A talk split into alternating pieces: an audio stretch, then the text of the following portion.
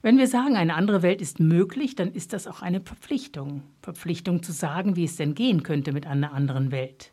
Als Globalisierungskritiker kämpfen wir ja nicht gegen die Globalisierung, sondern für eine andere, eine gerechte, vernünftige, ökologische. Wir sind gegen einen Kapitalismus, dem ein irrsinniger Wachstumszwang innewohnt, ein immer schneller, immer mehr. Wir hinterfragen die Glaubenssätze der herrschenden neoliberalen Ökonomie und das Modell des Konsumierens und Produzierens, das ja offensichtlich ökologisch und sozial zum Burnout führt. Sinnloserweise auch noch, denn es wäre ja genug da. Für alle und für ein würdiges Leben. Ein maßvolles Leben, ein bewusstes Leben. Eingebettet und flankiert von einer klugen Rahmensetzung und einer glaubwürdigen Politik. Einer Politik, die antwortet auf die großen drängenden Fragen der Menschheit. Technik und Digitalisierung im Dienste der menschlichen Entwicklung. Sinnvolle Arbeit, von der sich leben lässt. Eine Gemeinschaft, in der man sich aufgehoben und für die man sich einsetzen kann. Über eine andere Weltwirtschaftsordnung nachzudenken, ist dringlicher denn je. Angesichts einer Digitalisierung, die eingefangen werden muss. Angesichts eines eskalierenden Handelskriegs zwischen China und den USA. Angesichts Cyberaufrüstung und militärischer Aufrüstung, angesichts des Burnout von Mensch und Planet. Einer unserer profiliertesten Denker und Aktivisten für eine mögliche andere Welt ist der Berliner Publizist Fabian Scheidler. Er studierte Geschichte und Philosophie, aber auch Dramaturgie, schrieb 2013 zum Beispiel die Oper Tod eines Bankers, betreibt den alternativen Fernsehsender Kontext TV, schrieb 2015 das vielbeachtete Werk Die Megamaschine, Geschichte einer scheiternden Zivilisation über 500 Jahre Kapitalismusentwicklung und legte 2017 nach mit dem Buch Chaos, das neue Zeitalter der Revolutionen. Eine andere Welt ist möglich, das sagt auch er, und folgt der eingangs erwähnten Verpflichtung, Wege dorthin aufzuzeigen, nicht als Träumer, sondern als Realist. Realist in dem Sinne, dass die notwendigen Institutionen wie die UN, die Menschenrechte und die Verfassungen ja schon da sind für eine gemeinwohlorientierte Weltwirtschaftsordnung. Fabian Scheidler ist uns jetzt te telefonisch zugeschaltet. Hallo Fabian nach Berlin. Hallo nach München. Schön, dass du dir Zeit nehmen konntest für Radio Lora mal wieder. Und äh, bevor wir über ganz konkrete Vorschläge machen, die du in deinem Buch machst, möchte ich doch noch mal konkret auch anknüpfen an das, was wir jetzt aktuell ständig hören in Nachrichten, nämlich die Sanktionen und neuen Strafzölle, die die USA verhängt und China in die Reaktion bringt. Und auch die neuerliche Entscheidung, die Automobilindustrie wiederum zu entlasten, noch weiter zu entlasten, damit noch mehr, noch weiter produziert wird, bestätigt deine These, dass dieses fossilistische System einfach unglaublich subventioniert wird. Und man hat auch gelesen in Süddeutschen, dass die Investitionen ungebrochen und sogar sich noch steigernd waren im letzten Jahr für ausgerechnet die fossilen Industrien, die wir eigentlich überwinden müssten. Ja, das sind ja zwei Themen. Das eine ist dieser vielbeschworene Handelskrieg. Äh, die Trump-Regierung versucht, ähm, Boden wieder wettzumachen. Die Gewichte, die äh, wirtschaftlichen Gewichte auf der Welt verschieben sich deutlich nach Ostasien, vor allem natürlich nach China. Und ähm, die USA versuchen dem etwas entgegenzusetzen durch ansatzweise Protektionismus. Das kann natürlich nicht gut gehen, weil das natürlich äh, die äh, eigenen Produzenten in den USA auch selbst trifft, wenn zum Beispiel Stahl und Aluminium teurer werden. Damit knie, schießen sie sich also auch selbst ins Knie und das ist in gewisser Weise auch Window Dressing. Das heißt, Trump versucht, den starken Mann zu markieren, um der heimischen Industrie zu signalisieren und seinen Leuten, wir tun etwas. Aber dieser Weg wird den Abstieg der USA wirtschaftlich und hegemonial äh, mittel- und langfristig nicht verhindern können. Das andere Thema ist ähm, die Subvention der Autoindustrie, die zahlreiche Privilegien genießen, wie übrigens ja auch ähm, die anderen fossilen Branchen, Erdöl, Erdgas und Kohle. Die Internationale Energieagentur, das ist eine sehr konservative Institution, schätzt, dass diese äh, Branche jedes Jahr mit 500 Milliarden Dollar subventioniert wird. Wir subventionieren also aus Steuergeldern genau die Akteure, die uns mit dem Klima zusammen gegen die Wand fahren. Wie können wir uns Der, das konkret vorstellen, die Subventionen? In welcher Gestalt? Das sind ganz verschiedene Arten von Subventionen. Ähm, Das können Steuererleichterungen sein, das haben wir ja beim Diesel zum Beispiel, das haben wir in vielen anderen fossilen Branchen. Das bedeutet, dass beim Flugbenzin zum Beispiel Kerosin nicht besteuert wird, wie der ganze Flugverkehr, der internationale und der Schiffsverkehr aus den ganzen Klimaverhandlungen komplett rausgenommen ist. Es sind sehr viele Arten von Subventionen. Äh, manche können auch Sinn machen, wenn zum Beispiel in Ländern des globalen Südens, wo Transport sonst sehr teuer wäre, öffentlicher Nahverkehr, der auch mit fossilen Brennstoffen betrieben wird, teilweise subventioniert wird. Also nicht jede Subvention ist da schlecht, aber der überwiegende Teil, das sagt inzwischen selbst der Internationale Währungsfonds, ist einfach pervers. Und ähm, wir müssen dieses gesamte Subventionssystem meines Erachtens komplett umstellen, statt die Branchen zu fördern. Das sind ja nicht nur die fossilen Energieträger, das sind auch die Großbanken, das ist die chemische Industrie, die pharmazeutische Industrie. Also wenn man das so will, die destruktivsten Branchen der Erde werden am meisten subventioniert von den Staaten. Und das müsste man genau umdrehen. Du sprichst von einer Dreifaltigkeits die Dreifaltigkeit der Tributökonomie durch Subventionen, wie du es jetzt geschildert hast, durch leistungslose Einkommen, also zum Beispiel durch eben Geld, Spekulationsgewinne und auch durch Aneignung durch Schulden, indem man also Staaten zum Beispiel eben auch dahin treibt, sich zu verschulden, um sie weiter subventionieren zu können? Ja, also diese drei Säulen der Tributökonomie sind auf der einen Seite ähm, direkte oder indirekte Subventionen, zum anderen leistungslose Einkommen, die aus Eigentum sich speisen vor allem. Wenn man sich zum Beispiel mal den deutschen Immobilienmarkt anguckt, hier in Berlin, wo ich wohne, sind die bei Neuvermietungen die Preise teilweise verdoppelt worden in den letzten paar Jahren. Und äh, die Menschen zahlen inzwischen die Hälfte ihres Einkommens für Mieten, ähnlich wie in München oder Hamburg. Und das sind im Grunde Tributzahlungen, die überhaupt nichts mehr mit Leistungen am Markt zu tun haben. Wer hier einfach ein Grundstück hat oder durch Spekulation daran gekommen ist, ähm, äh, hat quasi eine Gelddruckmaschine in der Hand. Und das betrifft also viele Eigentumsverhältnisse, die, so wie sie sind, natürlich auch nicht naturwüchsig gewachsen sind, sondern äh, durch Macht und Herrschaft angeeignet wurden. Und eine andere Art sind geistige Eigentumsrechte, die eine immer größere Rolle in der Weltwirtschaft spielen, also sprich sowas wie Patente.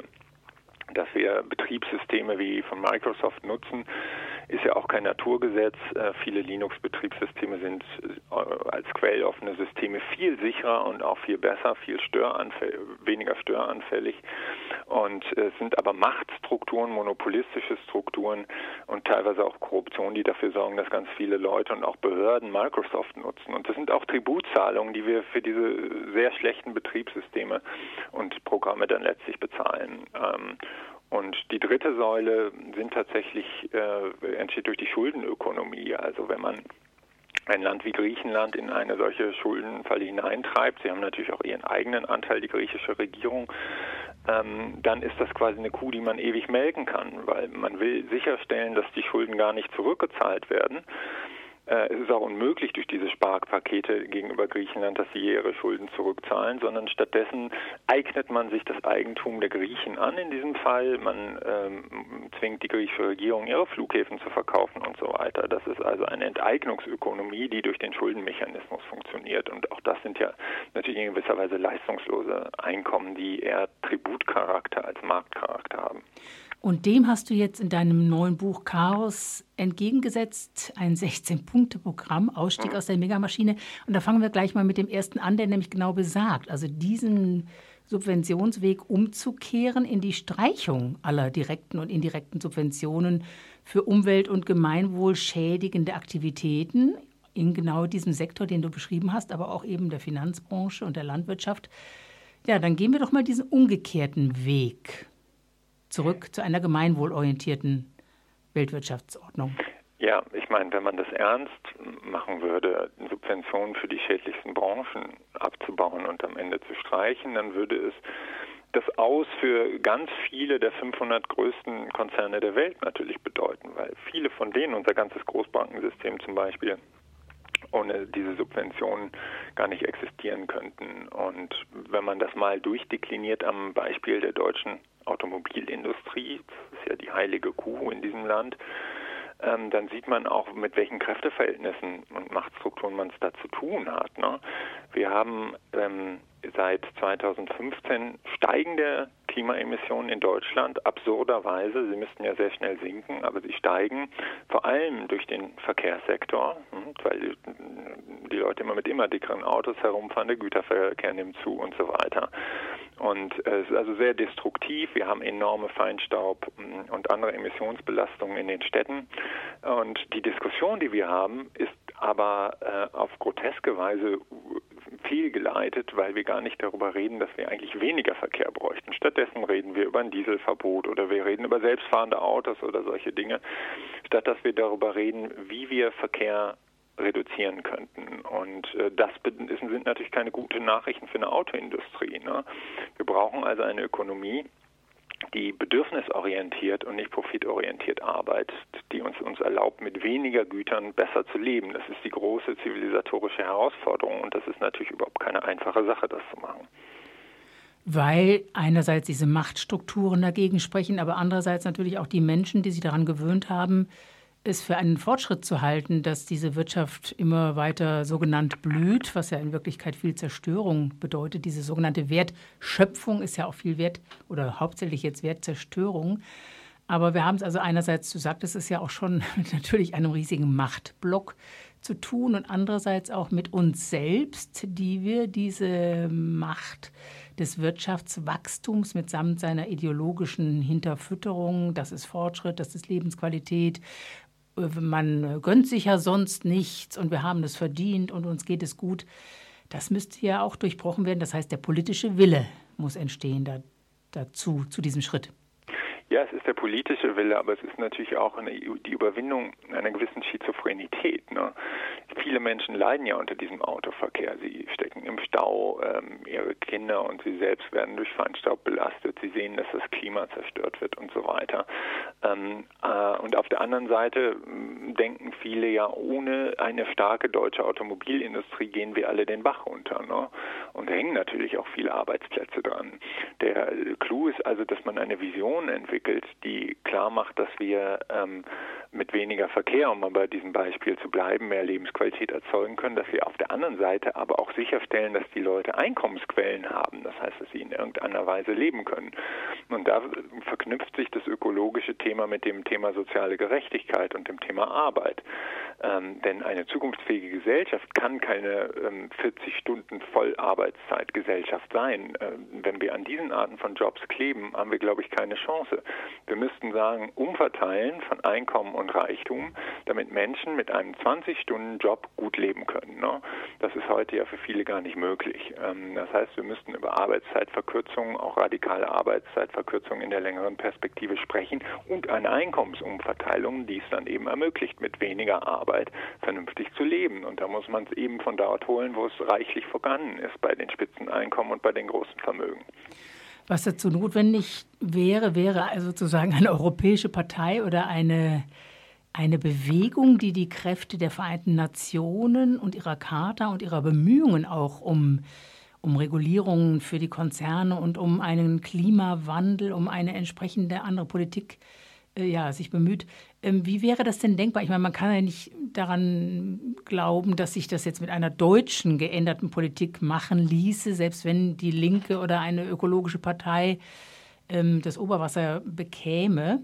Also es bräuchte schon was Konzertiertes, Internationales, Widerständiges.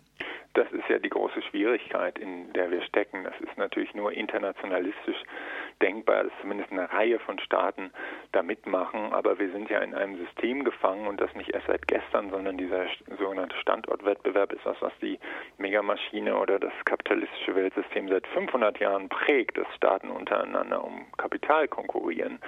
Und in dieser Logik wird es natürlich unheimlich schwer für einen einzelnen Staat einen anderen Weg einzuschlagen, weil nehmen wir mal an, wir würden eine gemeinwohlorientierte Ökonomie auf den Weg bringen, wo die schädlichen Akteure reduziert werden, dann würde das sehr schlecht für die DAX-Konzerne sein, dann würde das sehr schlecht für die Außenhandelsbilanz sein und so weiter. Wir müssen das also zusammendenken mit einem Handelssystem, einem anderen. Das kann man aber nur mit vielen anderen Akteuren machen. Aber das macht es so ungeheuer schwer. Aber deswegen, glaube ich, müssen wir auch Abstand nehmen von einer nationalistischen Wirtschaftssicht, sondern internationalistisch denken und länderübergreifend äh, auch Bewegungen koordinieren. Und da sind wir wieder bei dem Begriff kritische Globalisierung. Wir wollen ja, wie gesagt, eine andere Globalisierung. Das heißt, wir wollen einerseits schon den Schutz der Regionalität, also im Sinne durchaus eines eines gut verstandenen Protektionismus oder einer Protektion des Lokalen. Mhm. Und wir wollen neue Handelsregeln. Und das ist auch einer deiner Punkte. Du schreibst hier neue Handelsregeln, die Menschenrechten, Umweltschutz und sozialer Sicherheit dienen, anstelle von WTO oder Freihandelsabkommen wie TTIP, CETA und JEFTA. Ähm, wie könnten denn solche neue Handelsregeln dann aussehen unter dem Dach der UN mit dem ethischen Geländer der Menschenrechte? Ja, also die erste Frage ist natürlich dabei, wenn man jetzt zum Beispiel Umweltstandards und Sozialstandards in Handelsregeln einführt, man kann nur und darf nur das und das einführen, was uns ökologisch pro, äh, produziert ist, kann das natürlich auch vom globalen Süden her äh, einen, äh, einen Aufruhr geben, weil Leute zu Recht sagen, ja, ihr macht diesen, diese Standards äh, nur, um Protektionismus zu betreiben. Das heißt, man muss da einen, einen neuen Level von fairen Handelsregeln äh, einführen, die also Ländern des globalen Südens tatsächlich fairere Bedingungen im Handel geben, plus ökologische und soziale Standards hochsetzt. Ähm, die Gemeinwohlökonomie, die ja Christian Felber und Attac Österreich und viele andere mitentwickelt haben, gibt da ein paar ganz gute Ansätze. Wenn Unternehmen Gemeinwohlbilanzen vorweisen, die über die ganze Wertschöpfungskette gehen, ne, wo also nicht nur ein deutsches Unternehmen sagt, ja, wir sind hier in Deutschland ganz sauber, aber die dreckigen Rohstoffe von woanders beziehen. Ne. Wenn man dieses Ganze in die, eine Gemeinwohlbilanz einbezöge und äh, eben Handelszulassungen äh, nach Gemeinwohlbilanz auch mit ausrichten würde, dann wird das Bild schon wieder ganz anders aussehen, auch was Nord-Süd-Gerechtigkeit angeht. Das heißt, wir brauchen äh, Handelsregeln, die ähm, soziale und ökologische Gerechtigkeit und Menschenrechte vor den schnellen Profit setzen. Wir brauchen auch Handelsregeln, die nicht wie bisher die großen Akteure sehr bevorteilen. Der größte Teil des Welthandels spielt sich ja innerhalb der transnationalen Konzerne ab. Der findet ja gar nicht zwischen verschiedenen Akteuren statt. Und äh, die werden damit also sehr bevorteilt. Wir brauchen also Handelsregeln, die kleine und mittlere Unternehmen, die äh, sozial-ökologisch tendenziell produzieren, bevorteilen. Also nicht das große bevorzugen, sondern das mittlere und kleine in der Tendenz. Und dann brauchen wir Handelsregeln, die den Handel nicht als Selbstzweck ausweiten. Handel hat ja überhaupt äh, keinen, keinen Wert an sich. Wenn ich äh, ebenso viel Kartoffeln nach Großbritannien von hier äh, exportiere, wie ich aus Großbritannien wieder importiere, was über viele Jahre der Fall war, dann macht es überhaupt keinen Sinn. Also ich brauche Handelsregeln, die Subsidiarität und Regionalität fördern, wo immer das Sinn macht. Und dann gibt es natürlich Produkte, die äh, nur im Weltmaßstab letztlich produziert werden können, Computerchips und einiges. Das kann nicht jedes Dorf machen. Ähm, das hat überhaupt keinen Sinn. Da braucht man also Handelsregeln, die da, wo es sinnvoll ist, das Regionale bevorzugen und da, wo es Sinn macht, faire Regeln für globalen Austausch setzen und den, das Handelsvolumen damit insgesamt tendenziell eher reduzieren, denn auch Handel hat ja einen gewaltigen ökologischen Fußabdruck, wenn man allein mal an die Transportkosten denkt. Wer würde denn so eine Bilanzierung vornehmen? Bist du da guter Hoffnung oder, oder jedenfalls hast du Hoffnungen, dass die UN sich so wiederbeleben könnte, dass man das unter das Dach der UN bringen könnte? So ein Handelsregime, was sich orientiert an einem fairen Handel? Da sehe ich im Moment wenig Ansätze. Es gab ja einmal oder gibt immer noch die äh, United Nations Conference on Trade and Development, die UNCTAD, die in den 50er, 60er, 70er Jahren eine größere Rolle gespielt hat, auch ein bisschen als Sprachrohr des globalen Südens, die sich für durchaus andere faire Handelsregeln eingesetzt haben, die ist aber in der neoliberalen äh, Ära in die Bedeutungslosigkeit gedrängt worden. Und die WTO steckt in einer Sackgasse. Die UN wäre eigentlich ein richtiges Forum, vielleicht auch die UNCTAD, aber die Kräfteverhältnisse sehen im Moment nicht so aus, dass so ein Handelssystem tatsächlich möglich wäre in der kurzen Frist. In der langen Frist kann das vollkommen anders aussehen.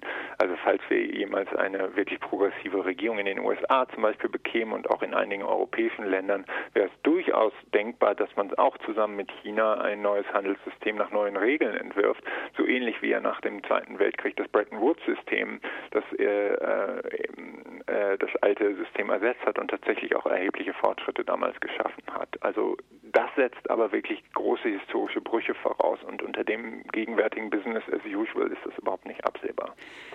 Soweit im ersten Teil jetzt Fabian Scheidler aus Berlin zugeschaltet, Autor des Buches Chaos, das neue Zeitalter der Revolution. Ich möchte mit ihm sprechen über seine Vorschläge für den Ausstieg aus der Megamaschine.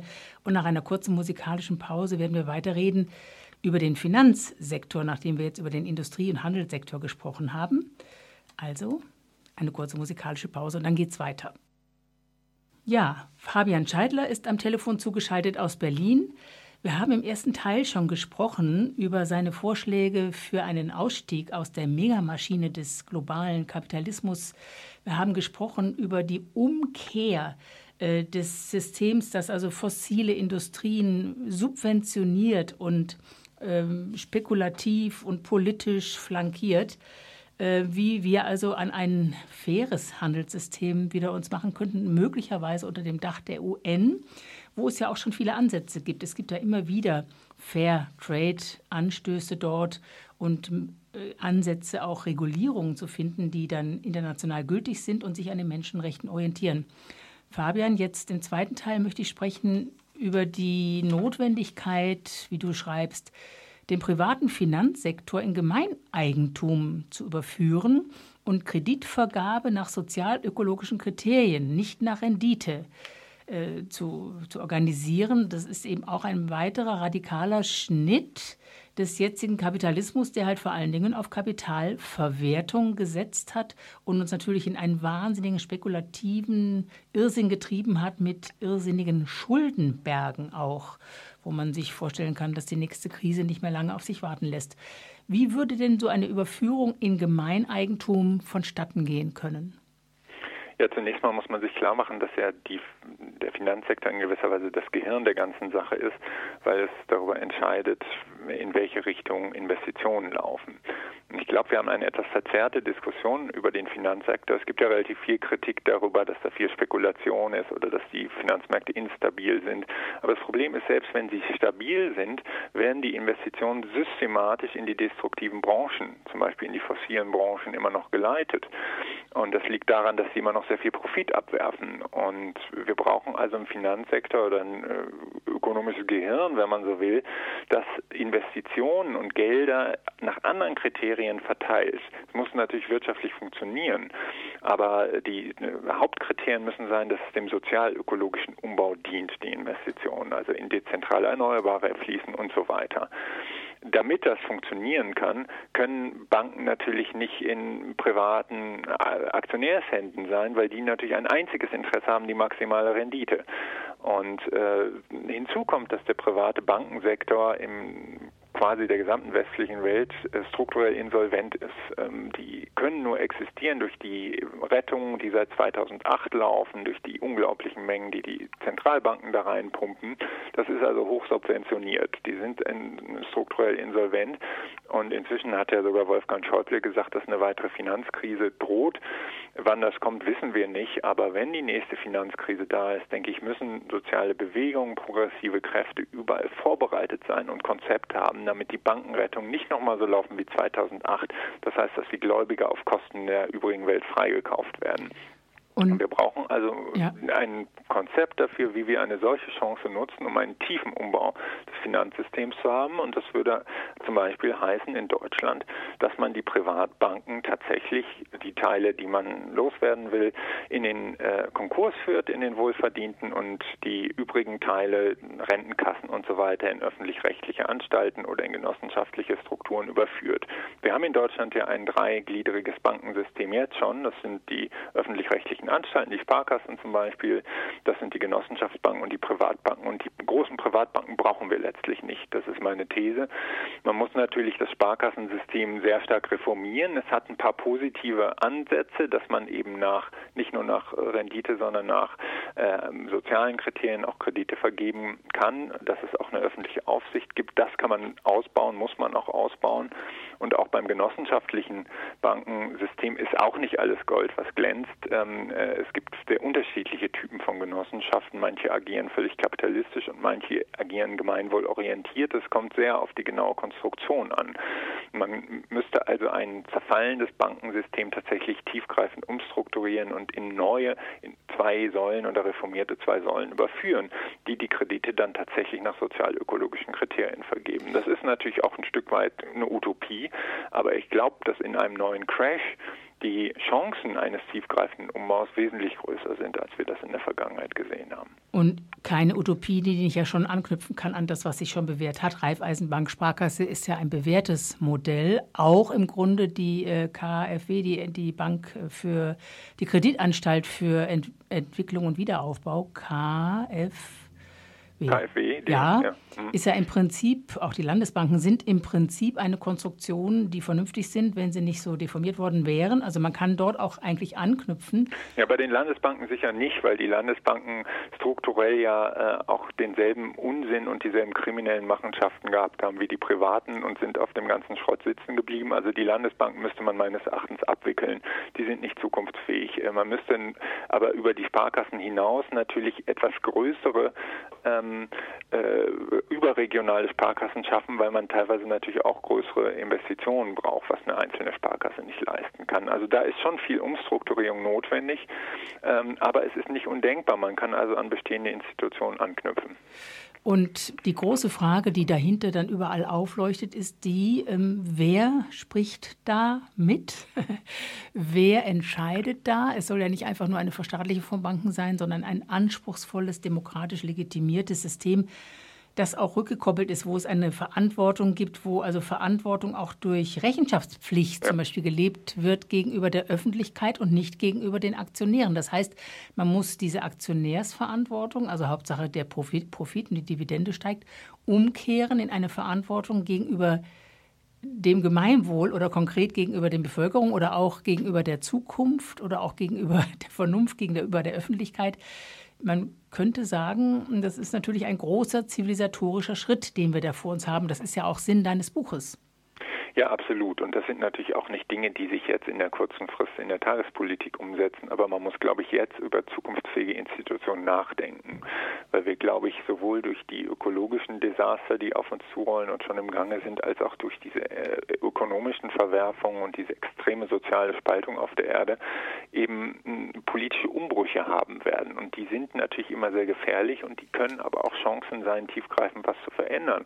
Wenn man dann aber keine Konzepte in der Tasche hat, wenn die Uhren nämlich in so einer Bruchsituation plötzlich schneller laufen, dann überrollt einen die andere Seite, die natürlich Konzepte in der Tasche haben. Ne? Also das, was Naomi Klein mit der Schockdoktrin beschrieben hat, dass Desastersituationen benutzt werden von der Kapitalseite, um sich Sachen weiter anzueignen.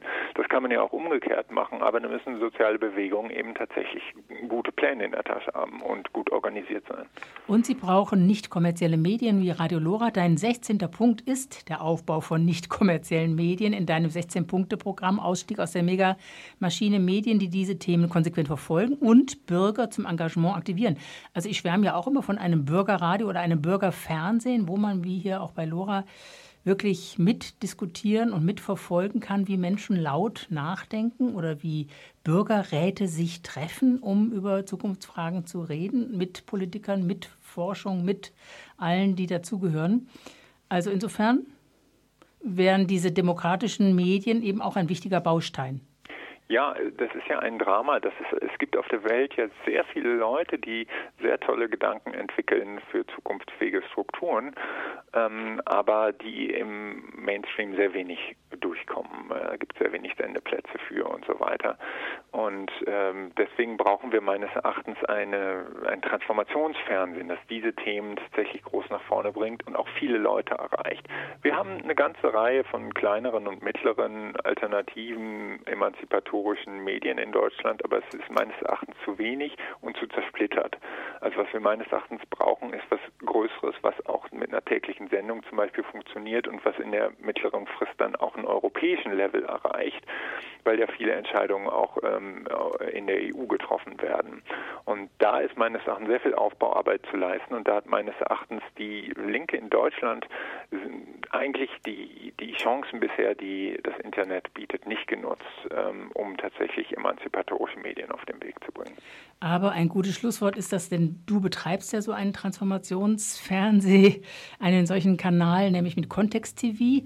Und da kann ich jetzt am Ende auch noch mal darauf verweisen, dass man sich das anschaut. Das sind sehr, sehr viele interessante Gespräche, die ihr dort führt äh, zu sehen, www.kontexttv.de und natürlich dein Buch, das voller Inspirationen ist äh, zum Weiterdenken, Fabian Scheidler, Chaos, das neue Zeitalter der Revolutionen im Promedia Verlag erschienen. Und er ist im November, am 26. November in München. Da werde ich aber sicher noch bei Zeiten ausführlich darauf hinweisen. Ähm, Fabian, vielen Dank nach Berlin und wir haben wieder mal gesehen, es ist schon ein sehr beherzter Schritt, der notwendig ist, aber wir kommen halt einfach nicht drum herum zu sagen, es braucht nun mal einen sehr tiefen Bruch mit dem Kapitalismus. Absolut. Und ähm, wer sich auch noch weiter zu dem Thema informieren will, es gibt auch eine Website zu den beiden Büchern www.megamaschine.org. Da findet man auch noch viele Texte rund um die Themen, über die wir gesprochen haben. Herzlichen Dank nach Berlin. Ja, danke nach München. Servus. Tschüss.